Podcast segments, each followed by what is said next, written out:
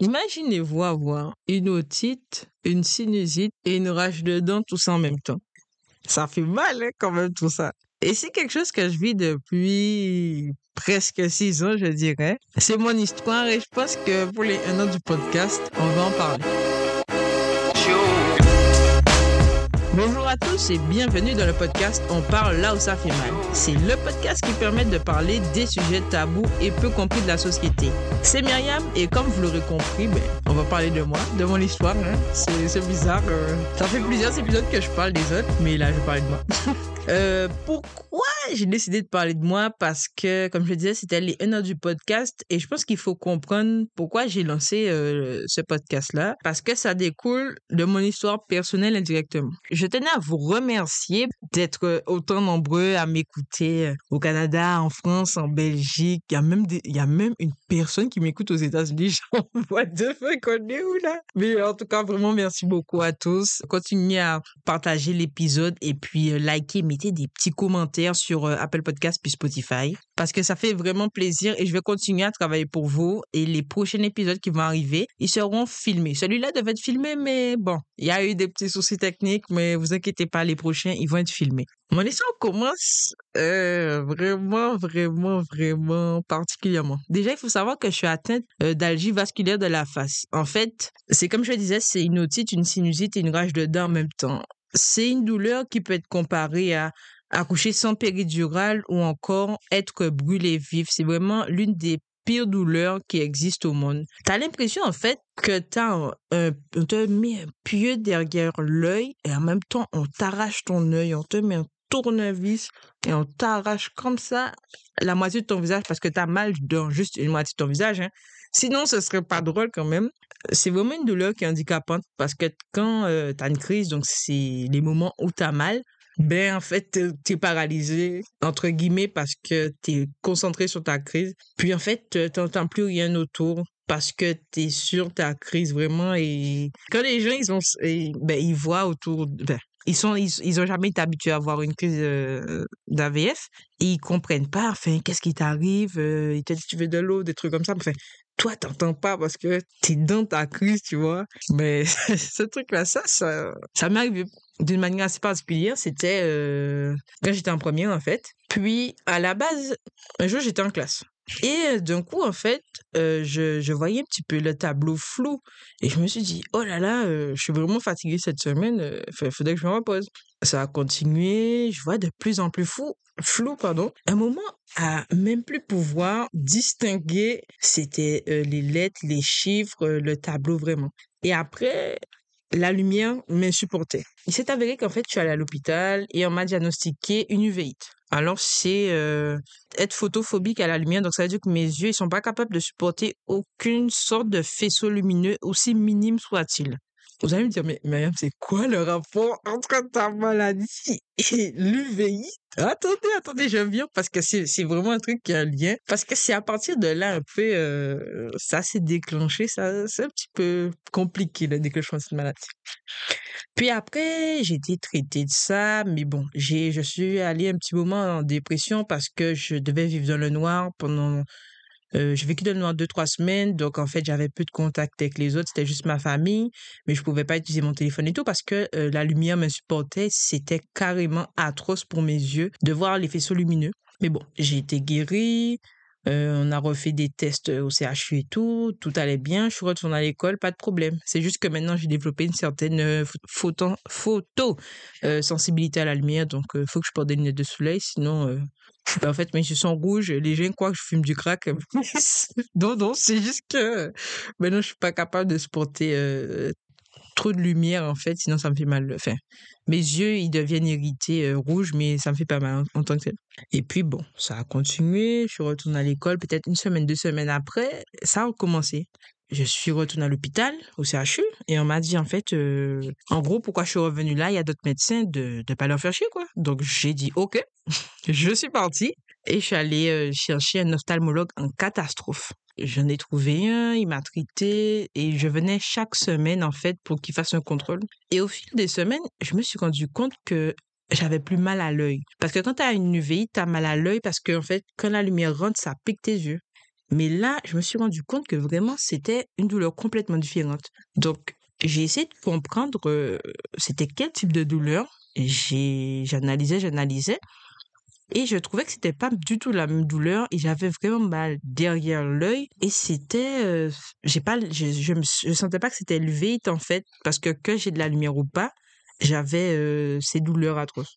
Et puis ça a continué, ça a continué et un jour j'ai dit à mon ophtalmologue en fait ouais enfin je je comprends pas, j'ai pas l'impression que c'est l'uvéite en fait parce que j'ai plus mal à l'œil j'ai mal derrière l'œil. Mec, le mec qui m'a non mais le mec, il m'a regardé.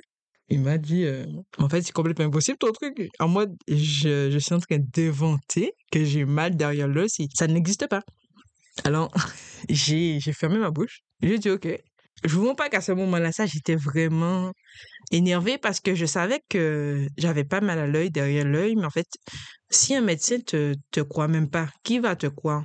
Donc, pendant de nombreuses semaines encore, euh, j'ai rien dit à, personne et puis j'ai commencé un peu euh, à me renfermer sur moi-même, à m'isoler et puis euh, à m'énerver sur les gens un petit peu pour rien quoi parce que des gens me disaient oui mets tes lunettes et tout alors que je savais que ça avait aucun impact sur mes douleurs mais enfin alors là je mens pas je suis désolée pour tous les gens qui m'ont côtoyé cette, cette période-là ça j'ai envoyé beaucoup de gens chier parce que ça m'énervait quoi. J'avais mal les gens ne me comprenaient pas. Et moi-même je j'avais pas envie de dire aux gens que c'est pas le même type de maladie que j'avais. Enfin je sentais que c'était pas la même chose. Je savais pas que c'était une autre type de maladie mais je sentais que la douleur c'était pas pareil.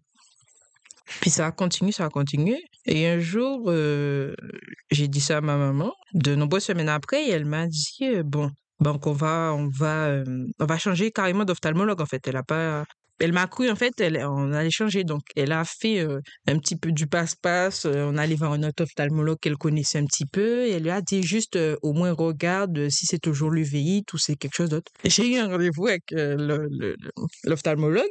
Puis, il m'a examiné, je lui ai un petit peu raconté l'histoire de ma maladie, ce qui s'est passé avant, ce que je ressens maintenant. Et le gars, littéralement, il m'a regardé, il a fait une pause, puis il m'a dit clairement, je sais vraiment pas ce que tu as, mais tu devrais vraiment partir en France. Tout de suite, je j'ai dit OK, euh, donc j'ai plus l'uvéite. Il m'a dit non, c'est sûr que tu as eu l'uvéite parce qu'on voit qu'il y a euh, euh, des traces que voilà, ton œil a été touché par ça, mais là, tu es complètement guéri de l'uvéite. Alors moi, avec ma maman, on est parti. Ma maman, elle a pas réfléchi en fait. Tout de suite, elle a dit bon ben let's go, on va, on prend un billet, on part en France une semaine quoi. Donc, on, est monté sur Paris et on a pris des rendez-vous avec trois ophtalmologues, euh, mais des gens réputés. Hein. C'est au moins 100 euros euh, le rendez-vous. Hein. C'était pas de la blague, hein. c'était des gens hors, euh, hors forfait, hors convention, un truc comme ça là. Et le premier, je suis allée. Non, non, non. Avant, avant ça, il faut vraiment qu'on parle de comment est-ce que je suis arrivée. Donc, je suis arrivée sur Paris et les douleurs devenaient de plus en plus fortes, de plus en plus insupportables et de plus en plus handicapantes, tellement que euh, je me retrouvais en fait à être à terre euh, comme un bébé dans la salle de bain en train de pleurer parce que ben ça me faisait mal, je me frappais la tête, mais genre vraiment frappé la tête. Euh, si les gens me voyaient, je pense qu'ils pensent que ils m'auraient pris pour une dingue en fait, une dingo, quelqu'un qui sort de l'asile, mais en fait c'est juste que j'essayais de, je, me disais qu'en me frappant, ça ça me faisait moins mal. Ouais, donc du coup, en fait, je me frappais la tête euh, vraiment et comme une dingo, en fait, c'était une manière d'apaiser ma douleur. J'étais agitée, en fait. Quand j'ai mes crises, en tout cas, faut pas me parler, faut pas me toucher, faut me foutre la paix parce que les gens, en fait, à ce moment-là, ça, ils étaient un peu inutiles pour moi parce qu'ils me disaient des prends un doliprane, des testes ci, testes ça, fais de la sophrologie, plein de trucs, plein de conneries, en fait. Et je savais que rien de tout ça fonctionnait. J'ai pris des doliprane, j'ai pris plein de trucs comme ça, mais à un moment, tu as déjà testé. 10, 15, 20 personnes viennent te redire la même chose. À un moment, tu les envoies bouler, quoi. C'était euh, super déprimant pour mon moral parce, parce que je savais pas ce que j'avais. Les gens, ils pensaient que j'avais encore l'UVI. Euh, ou les gens, ils pensaient que juste j'avais des petites migraines, en fait, alors que ça n'a aucune sorte de rapport. Mais aucune sorte de rapport. Ça a continué, ça a continué. Donc, un jour, je suis arrivée sur Paris et on avait pris des rendez-vous dans la semaine. Et un jour, j'ai tellement eu mal que je pense que je suis restée deux heures dans la salle de bain en train de, de souffrir, le martyr, de, d'avoir des nausées. Parce que moi, mes symptômes, c'est que j'ai mal derrière l'œil, j'ai mal dans toute la moitié de la face, ça m'arrache carrément. J'ai des nausées infernales, genre j'ai envie de vomir, mais rien ne sort. J'ai une topsie, c'est-à-dire que mon œil, il tombe tout seul. Mes yeux sont larmoyants. Mon œil est larmoyant, du coup, mon œil droit, parce que c'est ma face droite qui me fait mal. Mon œil coule, ma narine droite seulement. Et euh, j'ai mal, j'ai mal, j'ai mal, j'ai mal. Puis je suis restée deux heures comme ça à souffrir. euh, C'était infernal. Donc, comme je le disais, je suis restée deux heures à souffrir comme ça le matin. Et j'étais vraiment plus capable que j'ai dit, euh, je suis vraiment pas quelqu'un qui aime aller chez le médecin ou la- à, à l'urgence. J'ai réveillé ma maman, je lui ai dit, euh, moi, là, ce soir-là, là, tout de suite, je vais aller aux urgences parce que ça va pas. Ça va vraiment pas. Je, je pourrais pas tenir. Je ne peux plus. J'en ai marre. Et puis, maman m'a dit, euh, Eh, t'es vraiment sûr, machin. En fait, euh, il reste encore, parce que le, rendez-vous c'était le lendemain, je crois qu'il était à peu près 2 heures du matin. Elle me dit, oui, t'es sûr, euh, parce qu'on peut attendre demain. Encore, euh, le rendez-vous à 8 heures. Donc, enfin, est-ce que tu es vraiment sûr de vouloir aller aux urgences? J'ai dit, laisse tomber. Je me suis énervée, je suis partie de la salle de bain parce qu'en fait, euh, ça m'a énervée parce que j'en avais vraiment marre. Je voulais juste aller aux urgences, qu'ils me foutent quelque chose, n'importe quoi, j'en sais rien, de la drogue, qui me pique, qui me bute, j'en sais rien. Mais j'en avais marre, quoi. J'en avais vraiment marre parce que c'était, on va dire, la crise de trop. Donc, c'était, c'était vraiment la crise de trop. euh, et puis, euh, finalement, j'ai réussi à revenir. Je suis allée me rendormir peut-être 2-3 heures. Et puis, j'a- j'attendais le, rendez-vous avec impatience. Et euh, je suis arrivée chez le docteur, il s'appelle docteur Mimoun en France, un ophtalmologue réputé. Le mec, euh, watch, c'est au moins, je crois, 150 euros en a payé. Hein. Et la mutuelle a pris sa part, la sécu aussi. Donc, imaginez le prix de, de l'affaire. Et euh, le mec, il m'a fait faire pendant deux heures des examens, mais des trucs que j'avais jamais fait. J'avais déjà fait les trucs basiques, fond d'œil, on regarde, on vérifie ma vision, euh, on fait tous les examens que tu vois classiques chez l'ophtalmologue et on m'a fait d'autres trucs. J'ai l'impression qu'on m'a fait un scanner ou une sorte de radio de. Je peux pas te dire, mais le gars, il m'a fait tellement d'examens. Je dis, mais what the fuck, genre, ouais. ce qui va me disséquer l'œil aussi parce que j'ai jamais compris ça, tu vois. Non, fait bon. Donc, on a attendu après patiemment encore deux heures les résultats. Puis le mec, il m'a fait un gros dossier. Je dis, waouh, qu'est-ce que c'est que ça, quoi? On a regardé, en gros, le gars nous a dit, bon, j'ai rien. Enfin, qui trouve que j'ai rien et que euh, c'est sûr qu'il y a eu le vite, mais que là, il sait pas ce que j'ai, quoi. Donc, euh, d'aller voir un autre médecin ou euh, ben, d'aller voir un autre médecin. Donc, le lendemain, j'avais rendez-vous avec une autre, une autre docteur. Mais c'était une docteure cette fois. Et euh, la neurologue, en fait, euh, je suis arrivée et tout, elle s'appelle Nawel. Moi, je, me, je retiens le nom des gens parce que, ah, c'est des pépites de la vie. Ouais, mon cœur bat quand j'entends leur nom là. Ça me fait, ça me fait vraiment du bien. Et euh, je suis arrivée chez la dame, puis euh, je lui explique ma situation, machin, je m'assieds. Elle commençait à m'examiner un petit truc, les trucs de base, tu vois, prendre l'attention dans l'œil et tout. Puis je lui dis, oui, voilà, j'ai mal derrière l'œil, mon œil est rouge, ça tombe, mon nez coule d'un seul côté et tout. La dame, elle a arrêté de m'ausculter direct, elle m'a regardé. La dame a dit clairement, c'est pas des, c'est pas de mes compétences en fait. Ça, c'est pas de la, de l'ophtalmologie, c'est carrément du domaine de la neurologie. Alors il m'a dit, je t'invite à aller voir Larry Boisière, le docteur Caroline Rose, de prendre un rendez-vous avec elle, machin, que elle, elle pourra mieux t'aider, mais que vraiment ce que j'ai, c'est, c'est hors de, de la fonction ophtalmologique, quoi. Donc, euh, bon, j'étais contente un petit peu. Au moins, je sais que j'avais plus de vite. Au moins, je sais que c'était un autre truc et que je pouvais potentiellement être traité. Donc, j'ai appelé euh, la dame. On était en août. On m'a dit oui, pas de problème, vous pouvez avoir un rendez-vous en janvier. Six mois après, j'ai dit, mais je suis là pour une semaine sur Paris, donc euh, c'est comment? Et ils m'ont dit, ouais, mais c'est que janvier en fait. Et j'ai dit, mais il est hors de question que je reste avec cette douleur infernale. Je ne pourrais pas. Alors là, c'est sûr que je vais me suicider. Je ne rigolais pas vraiment. Je, j'en avais vraiment marre. Je voulais, je ne voulais pas vivre encore avec cette douleur. Puis ils m'ont dit euh, d'aller au CUC. Donc le CUC, c'est le centre d'urgence céphalée. C'est comme des urgences, mais c'est spécialisé dans les céphalées et euh, pour les choses, tous les problèmes euh, neurologiques. Donc je suis allée à la, Riboisière dans le CUC. Tout de suite, je suis arrivée, j'expliquais euh, à l'accueil mon cas. Pas de chichi, pas de magie, pas de jugement. Voilà, donnez-moi votre carte vitale, patati. On m'a transféré direct aux urgences. On m'a donné, euh, m'a fait les constantes, euh, les, les, les trucs basiques que les infirmières font quand aux urgences. Et après, on m'a, pris mon bras et on m'a mis euh, un truc dans un sérum, je sais pas trop quoi.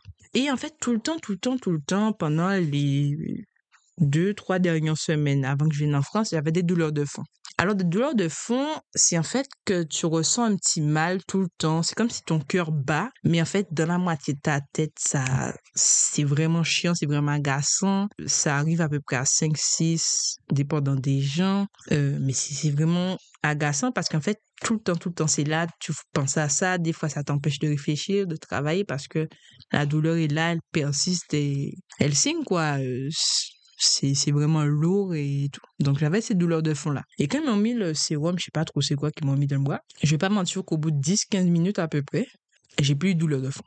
Mais en 4, 4 mois, j'avais à peu près, la maladie, 4-5 mois à peu près. C'était la première fois entre en 4-5 mois que je me sentais super bien, euh, euh, j'ai rigolé avec ma maman, j'étais pas énervée contre personne euh, dans les urgences. Euh, je regardais les gens, et je, trouvais le monde tellement beau. J'ai l'impression que je l'ai défoncé, alors que pas du tout. non, mais je sais pas, je trouvais la vie belle. Même les murs, je regardais ça, j'étais là en mode waouh, mais c'est incroyable. Les, murs étaient moches, hein. mais j'étais tellement contente que j'ai plus cette douleur de fond qu'en fait je trouvais tellement tout beau. C'est c'est n'importe quoi. Quand tu es plus malade, qu'est-ce que ça te fait? J'étais toujours malade, hein. Bon. Et après, euh, je suis allée voir une neurologue. Bon, je sais plus son nom là, c'était une russe. Et euh, je lui ai expliqué à la dame un petit peu c'était quoi. La dame a dit, je sais, je sais peut-être ce que tu as, mais on va te faire faire des, des examens. Enfin, elle m'a dit quel examen t'as fait? Je lui ai dit euh, prise de sang, on m'a même fait cracher d'un pot, j'ai fait scanner, j'ai fait IRM, j'ai quoi, j'avais même fait des radios. Euh, enfin, j'ai fait tous les examens possibles qui existent. La dame m'a dit, est-ce que tu as déjà fait un scanner avec injection? Je lui ai dit non, ça jamais. Elle m'a dit, OK, ben, il me manque juste euh, cet examen-là, ça. On va le faire et s'il n'y a rien, je sais qu'est-ce que tu as. J'ai dit, OK, pas de problème. J'ai attendu une heure, deux heures à peu près encore. Et euh, ils sont venus me chercher pour le scanner. Le scanner, c'était n'importe quoi. j'ai l'impression la dame était stressée dans le truc, mais bref. Alors, le scanner avec injection, c'est juste que tu fais un scanner normal et qu'on t'injecte un liquide, le mien c'était orange, euh, ben, dans tes veines, quoi. Et pour tester le tuyau, la dame, elle m'a envoyé de l'air. Mais c'est, la sensation est tellement bizarre dans ton corps. oh là là, franchement, c'est pas un truc que j'aime. C'était, je, je, je pourrais pas vous décrire, mais c'est vraiment un truc c'est dégueulasse, quoi. Le, la sensation dans ton corps, c'est dégueulasse. Et puis elle m'a dit, OK, ça passe, c'est correct, parfait. Et elle m'a dit, OK, je t'envoie le produit, se peut que ce soit un petit peu chaud, je crois, un truc comme ça, elle m'a dit, mais voilà. Elle m'a raconté quoi? Le produit n'était même pas chaud. Le produit était, il rentrait froid. Après qu'il rentre dans mon corps, mon corps, il a chauffé d'un coup. Et j'ai ressenti plein de choses dans mon corps. Mais je oh, mon Dieu, mais qu'est-ce que c'est que ce poison qu'on est en train de me foutre dans, dans le corps? Parce que ça n'a aucun sens, ce truc. Mais bon, à un moment même, le, l'intraveineux, je crois que ça s'appelle, ça a pété, parce que la dame, elle m'a mis ça, donc le sang giclait. Mais la dame continue son affaire. Et moi, je reste droite parce que la dame a dit, faut et mais je reste droite, mais je ressens tous ces trucs de mon corps. Je dis, mais qu'est-ce que c'est que ça? Mais qu'est-ce que je fous là? J'ai remis l'existence de ma vie en question deux minutes. Mais bon, après ça, ça a été, la dame est venue, elle me dit, oh mon Dieu, excusez-moi, madame, et tout, parce qu'il y a plein de sang partout, même sur mon âge, c'était n'importe quoi.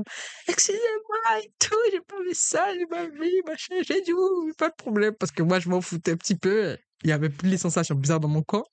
Et euh, si le scanner était bon, ben, j'allais savoir qu'est-ce que j'ai. Donc, je m'en foutais un petit peu qu'il y a du sang qui est partout, là, mais bon. Donc, ça a été, et puis euh, j'ai attendu encore euh, peut-être trois heures à peu près encore pour le résultat de scanner. Et après, j'étais voir la, la, neurologue et tout qui m'avait reçu. Et elle m'a dit, OK, c'est bon, je sais ce que t'as. Hey, on est déjà au milieu du podcast. Je pense que tu vas prendre deux petites minutes pour t'abonner de le but de ne manquer aucun épisode. Allez, on y retourne. Donc elle m'a dit, vas-y, redécris-moi les signes que tu as. Donc je lui ai dit que euh, voilà, j'ai mal d'un seul côté du visage, j'ai mal derrière l'œil, euh, mes yeux ils tombent, ben, mon œil tombe, mes yeux sont, mon œil est larmoyant. Et la dame a continué les symptômes avec moi. Écoulement nasal, non, non, non. Je regarde la dame, la dame me regarde. Elle me dit, attends, tiens, j'ai un papier pour toi. Elle m'a donné un papier. Elle m'a dit, lis le papier. Et si tout ce qui est là, tu m'as dit ce qui est écrit sur le papier, c'est est-ce que c'est exactement tes symptômes? J'ai dit ok. Je commençais à lire le papier, ça faisait une page et, et à- une, une page tiers. Je lis le papier, je lis le papier, je lis le papier. Plus je lis le papier, plus je souris parce que c'était, j'ai l'impression que la dame était en train de me décrire moi. C'est comme si elle a vécu avec moi les quatre derniers mois. Elle, est elle était en train de me décrire. Je dis, mais what the fuck, genre? Et à la fin, en fait, ils expliquaient que c'était quoi la maladie, c'était quoi le nom de la maladie. Et la dame a dit, voilà, t'as l'algie vasculaire de la face. C'est en fait une maladie neurologique, c'est rare, on sait pas euh, quelle est l'origine, on sait juste que euh, c'est le nerf du trijument, donc c'est un nerf qui est derrière ton... ton... Bref, regardez sur Internet, hein, moi je sais pas trop expliquer ça. Mais en gros, euh, c'est ça qui fait mal, enfin pas c'est ça qui fait mal, mais qui a un petit souci avec ça en gros, et qu'après, tous les symptômes que t'as, c'est ça. Et euh, elle m'a dit, il n'y a pas de médicament pour traiter ça en mode ça s'arrête net, mais en fait, il y a des choses pendant les crises que tu peux utiliser.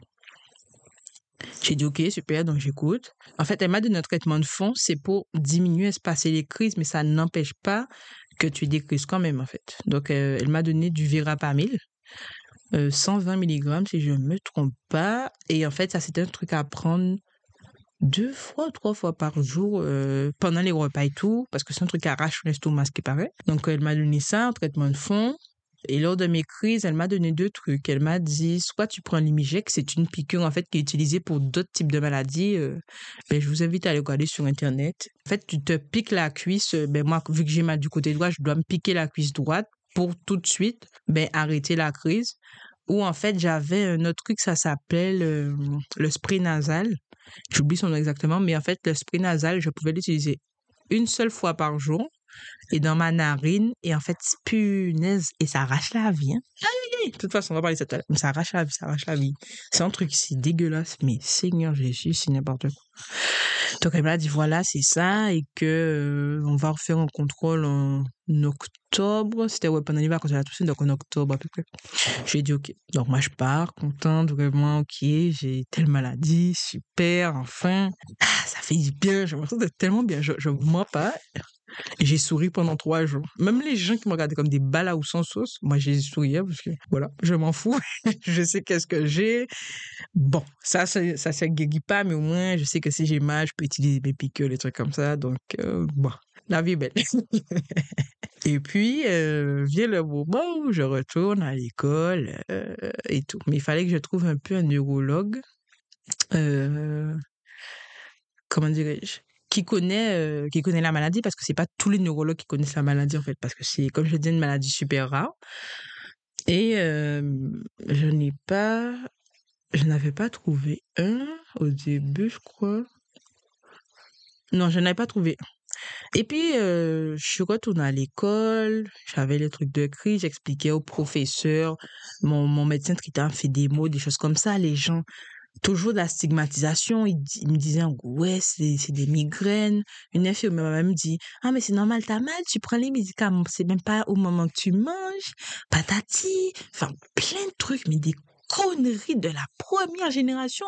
Les gens, ils connaissent rien, ils connaissent pas ta maladie. Et ils te stigmatisent, ils racontent des conneries, ils s'intéressent pas à toi, ils vont même pas prendre, tu vas sur Internet, tu, tu tapes algie vasculaire de la face, t'as les détails, mais toi, tu viens me raconter c'est une migraine. Mais madame, si une neurologue de la Riboisière, c'est un hôpital très réputé, m'a dit ce que j'ai, c'est pas toi qui es infirmière scolaire qui va me dire c'est des migraines, madame. Quand même, arrêtez conneries. hein. Nous, en 2024, on n'a pas le temps pour les conneries maintenant. Non, mais sérieusement, c'est des choses qui m'ont beaucoup énervé parce que ça m'a euh, ça m'a fait un peu euh, ben, être en, en confrontation avec les gens, en fait beaucoup, beaucoup en confrontation avec les gens parce que, surtout les gens qui ne me comprenaient pas, parce que, en fait, euh, je leur disais ce que j'avais, le médecin leur a écrit un mot, la riboisière même avait fait des, des, ils m'ont fait un mot, un truc comme ça, en fait, pour un peu expliquer rapidement.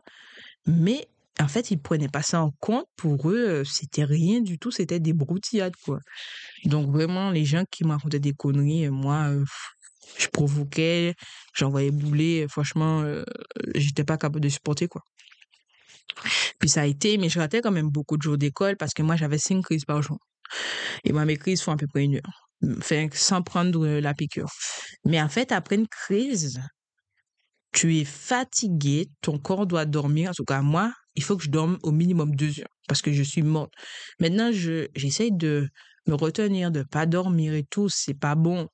Mais avant, je n'étais pas capable d'essayer de, de, me contenir de dormir après. Et surtout, quand tu prends la piqûre, c'est là que tu dors trois heures tu dors à cause de ta crise, à cause de la piqûre, parce que tout ça aussi, ça te fatigue énormément. Et j'en avais cinq par jour, sachant que j'en avais deux dans la nuit, ben, j'étais cassée. Mais le lendemain matin, ben, j'allais à l'école pareil, euh, surtout que j'étais en appartement seul, je conduisais.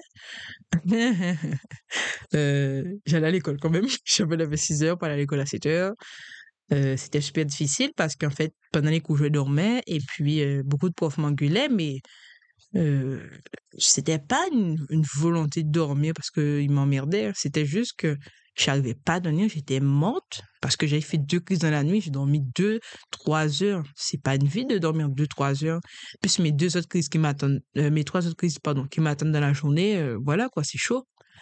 Et en plus de ça, je pouvais pas utiliser, j'ai dit que j'avais des piqûres, mais je peux utiliser que deux piqûres par jour maximum, mais moi j'avais cinq crises. Donc il faut bien réfléchir à quel moment tu utilises tes piqûres en fait. Tu, peux pas l'utiliser pour une petite crise qui va durer, je sais pas moi, 30 minutes ou que l'intensité, je sais pas moi, à 7 et tout. Tu vas l'utiliser pour une crise, euh, même si elle fait 10 minutes, mais l'intensité à 10, t'es pas capable en fait. Donc, euh, il faut vraiment sélectionner le moment où tu utilises tes piqûres. Donc, ce qui fait le soir, je n'utilisais pas. Mais le matin, euh, surtout quand j'étais dehors d'être comme ça, j'utilisais quoi. Mais après, j'étais KO, KO, KO, KO. Donc ce modèle-là a duré euh, deux mois, donc septembre, octobre. Et fin octobre, à peu près, je suis repartie. En France, j'ai fait un contrôle, j'ai réexpliqué à la dame et tout, et la dame a dit que, euh, ok, en fait, il y a aussi une autre solution, vu que j'ai les cinq crises, qu'on peut me donner de l'oxygène. Donc, je ne peux pas vous dire comment l'oxygène calme les douleurs, mais ça, c'est illimité. Tu as 46 crises, tu peux utiliser 46 fois l'oxygène. Il n'y a aucun effet secondaire, aucune conséquence derrière. C'est juste que tu dois utiliser 15 euh, minutes maximum. Et après, le débit varie en fonction de l'intensité de tes crises et tout. Donc, euh, moi, euh, la dame a dit parfait, donc je te donne un truc d'oxygène, tu vas t'organiser. En fait, ton médecin, il va demander pour toi l'oxygène en Guadeloupe, mais ils m'ont fait la prescription parce que c'est le neurologue qui doit faire la prescription pour pas que tu. Fait que moi, je suis retournée, le médecin fait la prescription, donc j'avais une grosse bouteille d'oxygène et j'avais euh, deux petites de transport, donc euh, je sais plus, quoi, c'est 5 litres, je sais plus vraiment, mais c'est pas lourd. Et en fait, euh, vu que c'est de l'oxygène, bon, ça peut péter à tout moment, en fait, si tu mets une flamme, quelque chose comme ça à côté. Donc, il fallait faire des démarches spéciales pour l'école. Donc, mon médecin a fait un mots. Euh, la riboisière, ils avaient fait des mots en expliquant que voilà, fait, c'est mon traitement. Donc, euh, il faut que je l'aie quand je suis euh, à l'école et tout. Et donc, voilà, moi, j'ai donné tout ça au proviseur, un truc comme ça, la vie scolaire, enfin bref. Et moi, je suis venue avec mes affaires et tout. Le premier jour, ça a été le deuxième jour, la, la CPE, donc la conseillère principale d'éducation. Elle m'appelle et elle me dit, ouais, enfin, j'étais en classe et elle m'a dit, oui, en fait, une surveillante est venue m'appeler pour m'a dit d'aller voir la dame. J'ai dit, OK, pas de problème. Elle m'a dit, oui, en fait, pourquoi je me balade avec ça? J'ai dit à la dame, ben, euh, en fait, je suis malade, j'ai l'âge vasculaire de la face. Donc, en fait, euh, il faut que j'ai ma bouteille d'oxygène, quoi. Donc, euh, c'est quoi le problème, quoi? Elle m'a dit, oui, mais en fait, c'est trop dangereux, ça peut péter à n'importe quel moment. J'ai dit à la dame, oui, mais en fait, c'est quand c'est près d'une source de flamme ou euh, qu'il y a de la graisse et des flammes à côté. Mais bon, on est dans un lycée, euh, il y a personne qui va fumer dans un lycée. Donc, si ça doit péter, ça doit péter dehors. Donc, bon, enfin, je comprends pas le délire et surtout quoi. On n'est plus à l'époque où on utilise du gaz ou du feu dans les lycées, quoi, en physique-chimie. Elle m'a dit non, non, non, c'est pas possible, tu peux pas avoir ça et tout, pas et peux pas prendre ça, quoi. J'ai dit ok. Donc, en fait, le seul médicament qui pouvait me soigner les trois autres crises, on me l'a refusé complètement à l'école. Donc, ce qui faisait que maintenant, je ne pétais plus mon cul, littéralement, quand j'avais des crises. C'était à midi et deux. Et toujours, j'avais pas ma crise de n'importe quoi et que je finissais à midi. À midi, je me cassais, j'allais chez moi dormir. Je ne restais plus là parce qu'en fait, je reste, j'emmène mon, mon médicament. Vous me le refusez c'est sûrement pas sûrement que vous allez compter pour venir à l'école et rester là, que vous me dites, ouais, tu dors dans l'école, euh, ouais, patati, ouais, c'est juste des migraines, euh, oui, t'as pas le de l'oxygène, franchement, c'est sûrement pas moi pour faire chier comme ça, en fait, genre, euh, non, non, non, non, quoi. Moi, j'étais devenue très, très, très tolérante, euh, Fait que quand il s'agit de ma maladie, tu me dis des trucs, euh, je non, non, non, je suis pas capable, moi, en fait. Et puis, en fait, euh, là, euh, vous allez vous dire, ouais, mais est-ce que t'es guéri? Non. je suis pas guéri. Euh, parce qu'en fait, c'est pas une maladie qui se guérit, c'est, fait, tu peux l'avoir une fois dans ta vie et ne plus jamais l'avoir. Comme tu peux l'avoir à chaque saison, euh, je sais pas moi, tous les étés, tu peux l'avoir, ou comme tu peux l'avoir tout le temps. Ça s'appelle chronique. Donc, euh, en fait, tout le temps, tout le temps, tu as la maladie, mais genre 12 mois, euh, 365 jours dans l'année. Ou tu peux l'avoir, je sais pas moi, disons, allez, pendant 10 mois et tu as deux mois de répit et tu peux le, réavoir encore. Mais c'est vraiment, c'est tout le temps, tout le temps, tu l'as en fait. Les mois de répit sont très, très, très, très courts. Mais moi, c'est épisodique, ça veut dire que je l'ai une fois euh, par année, mais en fait, j'ai remarqué que c'est, euh, c'est, c'est par saison. C'est à peu près quand c'est l'automne, euh, ouais, le début de l'automne que j'ai, j'ai des crises. Donc voilà. Quand je sais que j'ai des crises à ce moment-là, il faut que je me ménage. Il faut que je me repose parce que j'ai remarqué que quand, en fait, je me repose pas assez, ça favorise l'apparition de mes crises et puis, euh, je peux pas boire et fumer, même si je voulais. Bon, ça, ça m'intéresse pas, mais même si je voulais, je ne pourrais pas parce qu'en fait, euh, boire et fumer favorise euh, l'apparition des crises. Donc, moi, je refuse ça. Et même les gens qui sont à côté de moi, bon, je supporte, mais j'essaye au maximum d'éviter les gens à côté de moi qui fument, quoi, parce que la fumée va de ma gueule et voilà, ça peut réveiller ma crise. Donc, j'essaie d'éviter toutes ces choses-là, ça, au maximum. Je mens pas que Maintenant, ça va. J'arrive à bien vivre avec ma maladie. Bon, il y a des fois, elle me fait chier parce que je me dis, waouh, euh, franchement, est-ce que c'était le moment que t'arrives, la crise? Mais maintenant, j'arrive à mieux vivre avec ma maladie parce que déjà, l'intensité des crises a diminué par deux, voire trois.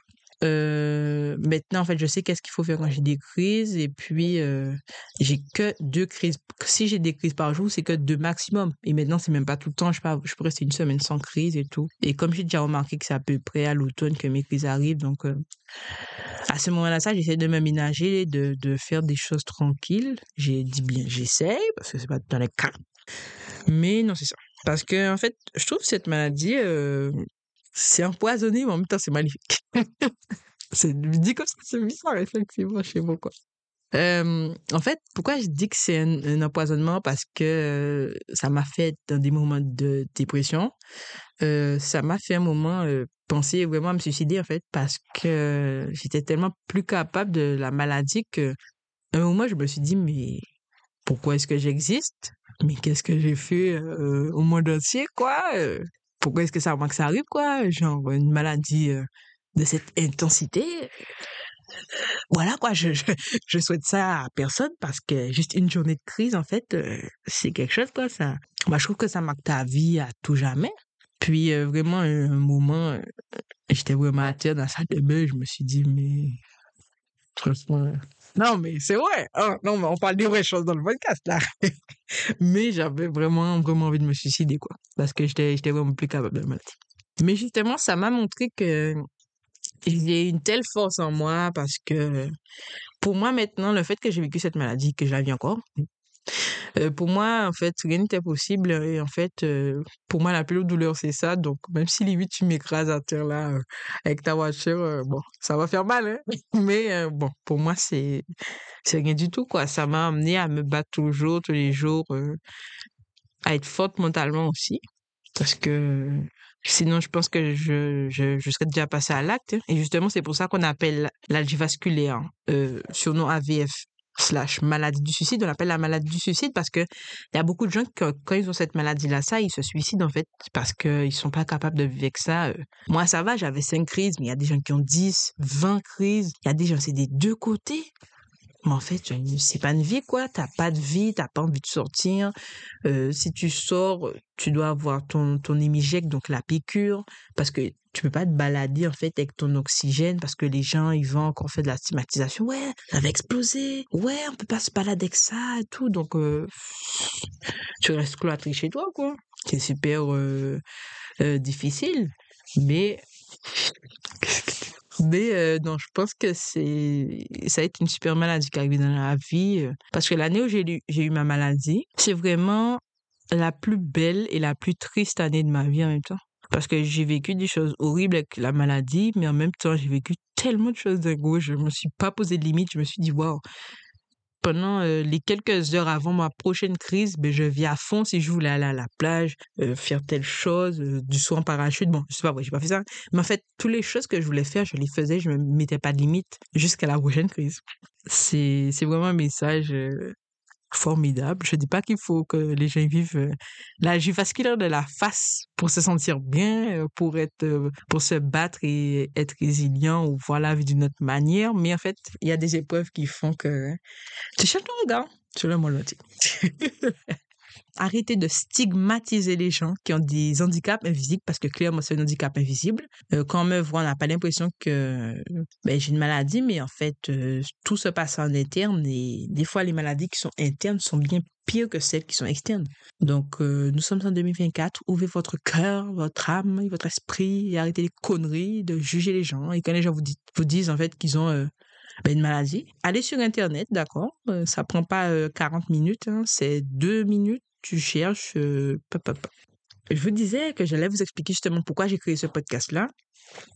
À la base, je voulais euh, donner la voix aux gens qu'on oublie, euh, par exemple les timides, les sourds et tout, qui sont un peu mis à côté de la société et qu'on oublie. Et parce que ça a toujours été l'une de mes l'une de mes batailles de faire ça, de mettre les gens qui sont à côté en avant, les oublier en avant. Et en fait, je me suis rendu compte que d'une certaine manière, pour moi, ça a été aussi une thérapie parce que euh, le fait que j'entends les gens, euh, ils n'ont pas vécu la même chose que moi, mais en fait, qu'on est un petit peu stigmatisé, invisibilisé, ça a été une thérapie pour moi parce que je me disais, waouh, je ne suis pas seule, j'ai vécu aussi euh, des, des, des critiques, des préjugés, des choses comme ça ça fait plaisir quoi d'avoir parlé à tous les gens euh, pendant euh, ben, les deux saisons. La deuxième saison n'est pas encore finie, hein, mais euh, pendant tous les, derniers épisodes, ça a été incroyable. C'est une richesse pour moi et vraiment, je pense qu'il faut que je revoie ma vidéo quand je dis comment il en parle là où ça fait mal. C'est pour guérir Myriam un peu. non, mais c'est pour me guérir, mais aussi pour permettre aux autres de s'exprimer. Et c'est vraiment important pour moi qu'il y ait une plateforme, qu'il y ait un média qui permette aux gens oublier de s'exprimer. C'est mon cheval de bataille et ça va toujours l'être euh, jusqu'à ma mort. Hein. Voilà, même si je meurs à 30 ans. Mais euh, non, c'est vraiment important pour moi. En tout cas, euh, je vous remercie de m'avoir écouté avec attention. J'espère que cet épisode vous aura plu. Désolé, il devait être filmé, mais il n'a pas pu l'être. Mais j'espère que ça aura reflété au moins mon authenticité, euh, ma simplicité, euh, puis mon histoire. Et puis que vous allez comprendre un petit peu la naissance du podcast On parle là où ça fait mal. Euh, merci aux gens qui m'ont soutenu ben, pendant ma maladie. Je parle de tous mes amis, ma maman, ma famille. et puis même tous les gens que je rencontre et qui comprennent ma maladie, qui me jugent pas et ça fait vraiment du bien de d'être entouré quoi et d'être soutenu parce que c'est très difficile quand beaucoup de gens ne, te croient pas ou en fait euh, minimisent ta maladie. Ça fait vraiment plaisir. Et puis moi, je voudrais dire euh, à tous les gens qui sont en Guadeloupe, aux Antilles, en Guyane, peu importe l'endroit c'est dans le monde, et tu sais que tu as atteint d'algie vasculaire de la face, hein, parce qu'on n'est pas beaucoup les gars. Euh, je voulais te dire que franchement là, je sais pas, il y a des solutions, va, va voir un médecin qui va t'emmener, demander de voir un neurologue, il va te diagnostiquer. Et en fait, quand tu prends un rendez-vous avec un neurologue, si tout de suite, quand tu lui dis AVF, il te prend ça, ça de qui connaît. Mais si toi, tu lui dis AVF et qu'il te dit en fait, euh, ok, je te donne rendez-vous dans trois mois comme quelqu'un de normal, ben c'est que c'est pas un bon neurologue. Enfin, c'est pas un neurologue qui connaît la maladie, donc change de neurologue. Il y a plein de neurologues. Vas-y, euh, cherche un neurologue parce qu'on peut pas rester dans une souffrance comme ça. Et je suis sûr que les gens qui ont la vasculaire de la face, ils comprennent ce que je veux dire parce que c'est vraiment, euh, c'est quelque chose d'horrible qu'on vit mais on essaie de mais pour vraiment le comprendre, il faut le vivre comme nous. en tout cas, les gars, lâchez pas. Les filles aussi, lâchez pas. Euh, je suis avec vous. Nous sommes ensemble. Nous sommes une petite communauté d'AVFiens et AVFiennes. Hein. Je sais même pas si ce mot existe, mais c'est moi qui l'invente là. Mais nous sommes une petite communauté et puis on peut réussir. Et c'est pas parce qu'on est malade que on, doit être freiné par cette maladie parce que c'est une maladie de chienne, moi je l'appelle. Elle nous empoisonne la vie, mais en fait on peut pas la laisser nous gagner. On doit On doit tout le temps se battre contre elle et puis faire ce qu'on a envie de faire, quoi. Euh, si t'aimes voyager, ben, même si t'as la VF, fais ton voyage. C'est, ça va être plus difficile, mais tu peux pas t'empêcher de vivre pour la maladie. C'est impossible. Et même les gens aussi qui ont des douleurs chroniques, des trucs comme ça, ben les gars, euh, bayadons quoi. Lâchez pas, faites vos affaires, euh, c'est difficile, t'as le droit d'être démoralisé, mais let's go, le lendemain, prends les rênes et puis bayadons quoi. Comme je disais, ben merci de m'avoir écouté. J'espère que maintenant, tu t'es abonné au podcast, hein, parce que si tu t'es pas abonné, toi et moi on est fâchés, parce que là je viens de me livrer à toi. Comme, je, comme vous le savez, je suis disponible partout, Apple Podcast, Spotify, Google Podcast, YouTube, bref, tous les liens sont dans la description. Abonne-toi, partage l'épisode maximum pour sensibiliser les gens à l'algie vasculaire de la face et même que les gens qui pensent avoir les mêmes symptômes que moi, ben, ils se sentent plus seuls et qu'ils puissent aller se diagnostiquer. Je vous dis à la prochaine. Bye Adam. Moi j'ai chaud donc je vais boire de l'eau. Pas pétillante cette fois, d'accord? Et puis je vous dis, euh, en fait euh, non je vous dis pas dans un mois parce que tout le mois de février je vais être là pour vous faire découvrir et redécouvrir les épisodes du podcast On parle à ça fait mal. C'est le podcast des sujets tabous. Je vous dis salut salut et à la prochaine.